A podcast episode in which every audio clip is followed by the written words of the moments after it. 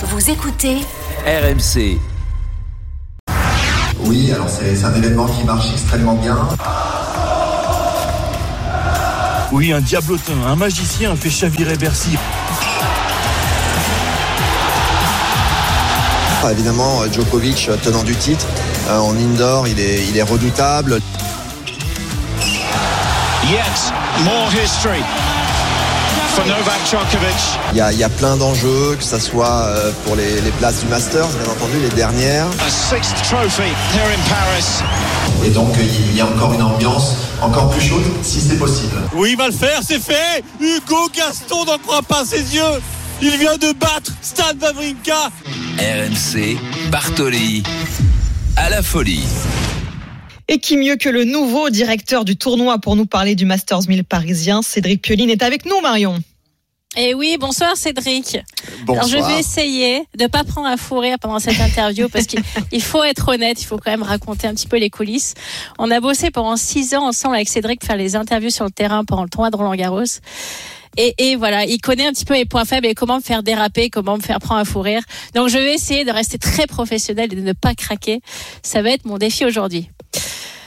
Alors Cédric, j'aimerais évoquer avec toi ce, ce plateau effectivement incroyable. Florent en a parlé dans dans son édito, mais c'était pas forcément acquis d'avance parce que Novak a confirmé sa présence un petit peu tardivement. Rafa, on a su les problèmes qu'a eu son épouse avec euh, son accouchement.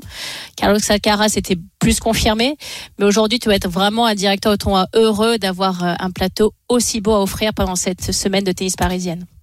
Ah oui, oui, bonsoir Marion, euh, complètement. C'est vrai que euh, évidemment, quand euh, on est juste à, l'approche de l'événement, on est on est dans le stress de se dire qu'est-ce qui va se passer, qui va être là, pas là. Et euh, autant pour Novak, en fait, ça a été, euh, je dirais un peu une fake news, hein, ce qui s'est passé avec avec les annonces, les différents les différents articles. Et puis Rafa, on sait que c'est une période qui est toujours compliquée hein, pour lui cette fin de saison, d'autant plus que cette année, voilà, c'était la paternité pour la première fois.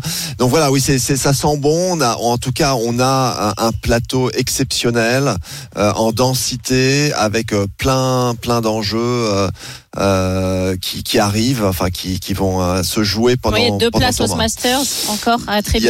Il y a, y a deux, deux places, euh, voire une place qui reste. Enfin après c'est un petit peu le jeu des, des, cal- des calculs. euh, et puis surtout, surtout, euh, il y a euh, quatre joueurs qui sont euh, en lice pour la place de numéro mondial. Donc ça c'est vraiment aussi euh, intéressant, même si ça sera pas à l'issue du Rolex Paris Masters, mais à l'issue donc de du dernier tournoi, de- du, du, du tournoi des champions à Turin. Est-ce que pour toi, Cédric, en indoor, Novak, qui est bien sûr tenant du titre, se détache vraiment comme grand favori cette année ou tu vois quelqu'un aller le titiller, voire éventuellement aller le battre, comme par exemple un, un Medvedev, qui était aussi bien sûr finaliste l'année dernière. Est-ce que tu vois un grand favori se détacher ou pas forcément? On peut, on peut raisonnablement dire que, que Novak a un petit pourcentage supplémentaire. Il a gagné six fois, hein, quand même. C'est, un chiffre qui est impressionnant. Hein, six fois euh, ici à Paris, euh, tenant du titre, comme je l'ai dit. Et c'est vrai que euh, il adore ce, ce genre de conditions. Euh, cette année, c'est un petit peu, euh, un petit peu plus, euh, un petit peu plus rapide, mais ce sont des conditions qui devraient lui convenir et convenir d'ailleurs à, à beaucoup d'autres joueurs. Après, Medvedev, eh bien, vient de, vient de s'imposer à Vienne. Il y a, y a un joueur là qui est extrêmement en forme, c'est le Canadien Ogier Alassim qui vient de gagner trois tournois Oui. de suite avec euh, sa victoire là euh, à Bâle contre, contre Rune. Rune Rune, euh, Rune, je sais pas encore très bien comment comment on le dit, Euh, mais euh, Holger, voilà, Holger. Holger qui euh, qui progresse euh, qui progresse fort là, qui qui intègre les 20 premiers. Donc euh, donc oui, après on sait tous que euh, euh, on fait nos pronostics, euh, qui sont rarement euh, les bons d'ailleurs, pour être tout à fait honnête. Et puis, euh, et puis après, le tournoi se, se joue. Quoi. Enfin, il y a beaucoup, beaucoup d'enjeux en tout cas. Cédric Pioline. Donc je ne demande pas ton pronostic alors, si tu sais pas quoi dire. Ah si, j'ai dit quand même. Euh, non, j'ai dit Joko un petit peu, pas un petit Ah, peu, un petit peu va. devant. Joko un petit peu Ça va. devant avec euh, avec des joueurs derrière très dangereux. Cédric Pioline, le nouveau directeur du tournoi du Masters 1000 de, de Paris-Bercy, est avec nous. Euh, Cédric, justement, vous, le nouveau directeur, est-ce qu'il y a une pression supplémentaire, tiens, sur les épaules? De, du fait d'être nouveau directeur? Oui. Euh, pression supplémentaire, euh, il y a, enfin moi, en tout cas, je considère qu'il y a toujours de la pression. Euh, on est, enfin comme comme Marion, enfin bon, comme elle l'a dit, on a partagé plein de moments pendant pendant Roland et d'autres, enfin des discussions. Et c'est vrai que nous, on a on a cette âme de compétiteur. Donc dès qu'on se met dans un projet, en fait, on, se met naturellement sous pression. Et c'est vrai que, en tout cas, le, euh, depuis que j'ai été nommé, je me suis dit bon, c'est un événement qui euh, qui marche très bien. Euh, D'ailleurs, la, la billetterie euh, en est tout à fait la preuve puisqu'on est déjà sur euh, un nouveau record hein, de, de billetterie par rapport à, à 2019 qui était notre année référence. Donc euh, donc oui, un petit peu de pression parce qu'on a envie que ça marche, on est impliqué. euh, c'est un honneur, je dirais, hein, d'être, euh, d'avoir été nommé directeur, et donc une, une, une responsabilité qui va avec ça, ouais. Vous étiez co-directeur, hein, on va le rappeler, du tournoi entre 2003 et 2009. Qu'est-ce qui a changé, tiens, justement, euh, depuis, depuis votre période entre, en tant que co-directeur euh, par rapport à aujourd'hui dans le tournoi? Il y a eu beaucoup d'évolutions? Alors oui, il y a, il y a eu beaucoup d'évolutions. Euh, euh, je dirais que c'est un tournoi qui a, qui a grandi. Euh, qui a grandi, euh, qui est euh, les, les, les Master 1000, donc on- il y en a neuf dans l'année, on, on est nous le, le, le dernier de la série. Euh, c'est vrai que ça a pris plus d'importance, hein, je dirais, euh, au, au sein de notamment de, de l'ATP. Et euh, l'économie du tournoi a énormément changé hein, depuis euh, plus de 15, euh, 15 ans. Après le reste, bon, bah voilà, c'est toujours un tournoi, c'est toujours la même salle, c'est toujours à peu près le le, le, le tableau, c'est la même euh, la même taille. Donc, euh, mais les, les changements sont sont ailleurs et surtout, euh, oui, un gros, un- une des grosses différences entre euh, les le début des années 2000, c'est qu'aujourd'hui on est en double double session, session de jour et session de soirée, qui n'existait pas à cette euh, à ce moment-là. Moi, Cédric, j'aimerais justement revenir sur ce rôle de directeur. Est-ce que tu es arrivé finalement avec des idées assez précises en disant tiens, pour cette première édition en tant que directeur de tournoi, j'aimerais tout de suite changer cet élément ou, ou un autre élément? Ou est-ce que tu as plus une vision au long terme en disant voilà, j'ai envie d'amener le tournoi ici dans cinq ans? Ou peut-être les deux? Est-ce que tu peux nous évoquer finalement euh, comment tu vois ce tournoi de Bercy? C'est un mélange, hein, c'est un mélange parce que, euh, comme je viens de le dire, c'est euh, tout d'abord un tournoi qui, qui fonctionne bien, donc de se dire. euh, on n'est pas, il n'y a pas eu de rupture. En tout cas, il y a eu plus des, des évolutions.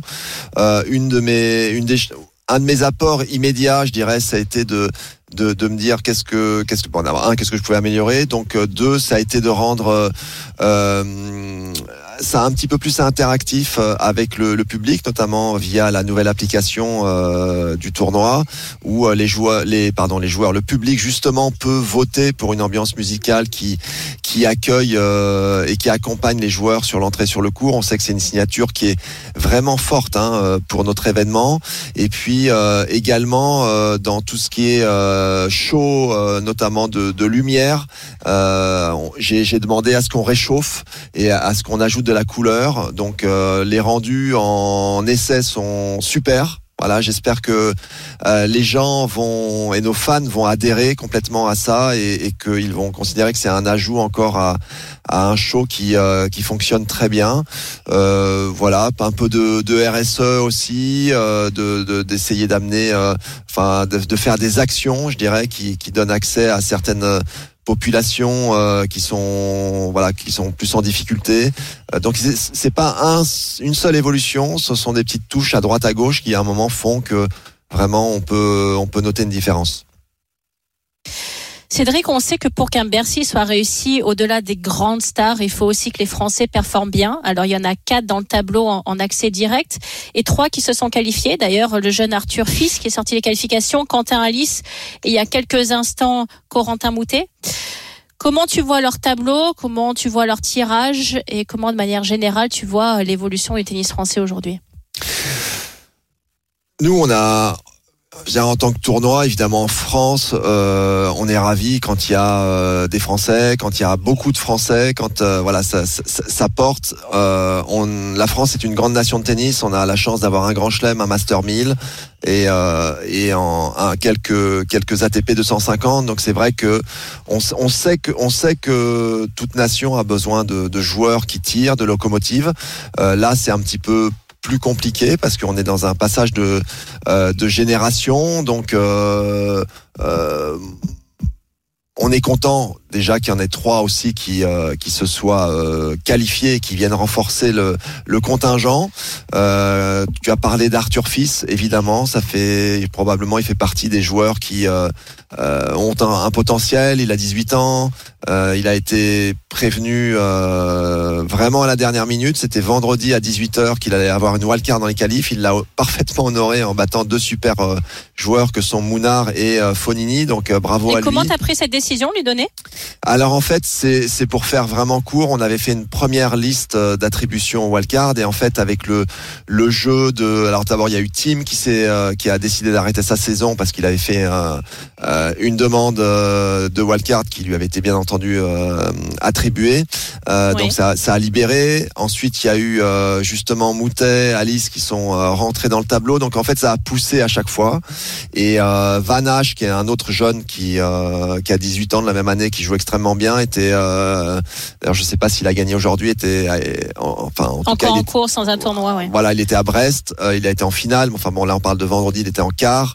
Donc du coup, ça a libéré en fait petit à petit des wildcards. C'est pour ça que Arthur Fils en a bénéficié, que Blancano euh, en a bénéficié, que Grenier en a bénéficié. Donc euh, c'est c'est c'est juste qu'on en fait c'est évolutif. On est obligé de s'adapter en permanence euh, à ce qui se passe aussi par ailleurs, quoi. Cédric Pioline, le directeur du Masters 1000 de Paris-Bercy, est avec nous dans Bartoli Time ce soir. Cédric, euh, malheureusement, avec le classement ATP actuel, aucun Français ne pouvait prétendre directement à une place dans, le tournoi. Vous leur avez donc offert euh, les wildcards dont on parle, les invitations, pour qu'ils puissent y participer. Est-ce que vous êtes inquiet, vous, aujourd'hui, du niveau actuel du tennis euh, masculin français? Écoutez, inquiet, c'est pas une situation dont on se réjouit. C'est vrai que je pense que euh, encore une fois, la France est une grande nation de tennis. Que euh, sur les, en tout cas du côté masculin, hein, euh, parce que ça marche bien. Enfin, ça marche bien. On a une super joueuse qui d'ailleurs joue le Masters euh, cette cette semaine, euh, euh, Caroline Garcia. Mais du côté masculin, c'est vrai qu'on est habitué à avoir des joueurs dans les 10 premiers, dans les 20 premiers. Même on a été gâté depuis plus de 15 ans avec euh, quatre joueurs qui ont qui ont chacun été même à un moment, je sais pas s'ils n'ont pas été les quatre dans les dans les 10 premiers d'ailleurs Dans les pendant une 10, semaine pendant une semaine Seulement. ou deux. Donc euh, c'était euh, c'est un c'est une référence. Euh, moi en tout cas, ce que je peux vous dire, c'est que ça me ça me rend triste et surtout ça me rend triste pour nos fans euh, de se dire particulièrement là pour pour cet événement à venir euh, dès demain euh, de de d'avoir moins de Français bien classés, c'est quelque chose qui est qui est triste et c'est dommage pour pour nos fans. Donc après, j'espère que Tu veux pas remettre un short, aller jouer, non Pas encore, là. Je te sens affûté. Ouais, ouais, Non. ouais, ouais, ouais, je Si, moi je sais que t'es affûté. Je sais, tu C'est gentil, c'est Ton gentil revers long ligne. Ouais. Mais oui, ton revers long ligne, il est Ah, toujours il présent. pourrait faire deux, Mais deux, oui. deux, deux, trois points encore. D'ailleurs, euh, au moment où on se parle, il y a, il y a Stan qui évolue euh, sous mes yeux, donc euh, donc c'est une bonne référence aussi. Cédric, c'est le, c'est le dernier tournoi de Gilles Simon, le dernier tournoi de sa carrière. Il est programmé en night demain contre un gros morceau contre Andy Murray. Gilles qui a été bien sûr sixième mondial, vainqueur de 14 titres, deux fois quart de finaliste en tournoi du Grand Chelem. Alors on se souvient tous des adieux très émouvants de Joe à Roland Garros. Sans dévoiler trop de secrets, bien sûr, est-ce qu'il y a une petite chose qui a été prévue où Gilles a donné des instructions pour euh, pour pas non plus euh, faire de cérémonie. Parfois les joueurs aussi ont ont des desiderata. Est-ce que est-ce que tu peux nous évoquer euh, le dernier tournoi de Gilles? Alors euh, oui, dernier dernier tournoi bien sûr. Euh, on sait pas, on ne sait pas si ça sera son dernier match parce qu'il peut gagner. Hein, C'est ça que j'ai dit Murray. dernier tournoi. Attention. C'est ça que j'ai dit dernier tournoi. Tu je te voyais, je te, je te voyais piéger, mais non, non, non, non. Et donc, euh, donc oui, si jamais il arrivait qu'il euh, qu'il perde, eh bien, ça serait euh, son dernier match euh, officiel en, en, en ATP sur un tournoi ATP. Moi, c'est déjà ce que je trouve formidable, c'est que euh, Gilles ait eu la possibilité de, finalement de, de choisir et euh, son endroit et son moment pour arrêter sa carrière. Donc déjà, c'est un privilège.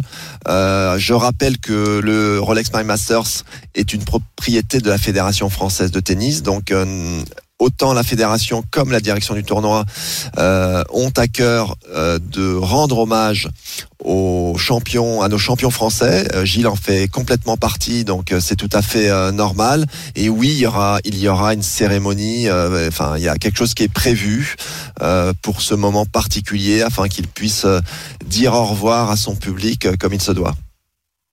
Merci Cédric, merci pour ton temps. Je te souhaite bien sûr une excellente semaine. Allez tous suivre le Rolex Paris Master à Bercy sur vos écrans télé ou si vous avez la chance d'être sur Paris avec vos places, l'application, tout ce dont Cédric vous a parlé en termes de nouveautés et on a hâte, moi pour ma part en tout cas, de le suivre à la télévision avec un immense plaisir. Merci Cédric. Merci beaucoup merci, Cédric. Merci Marion.